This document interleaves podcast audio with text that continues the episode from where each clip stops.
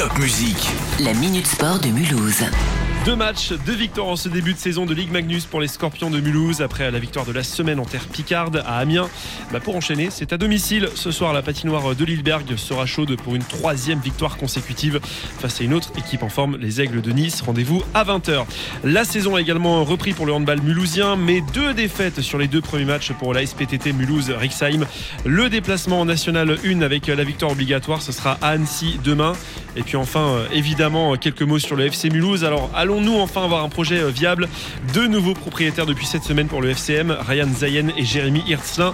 La décision a été prise par la justice mardi. Les deux hommes sont porteurs du projet FCM Renouveau et la justice leur a donné euh, les clés du club orinois avec effet immédiat. Donc, bah voilà, faut commencer avec une victoire ce week-end en régional 1 après un nul et une défaite. Déplacement à Geispolsheim demain 19h.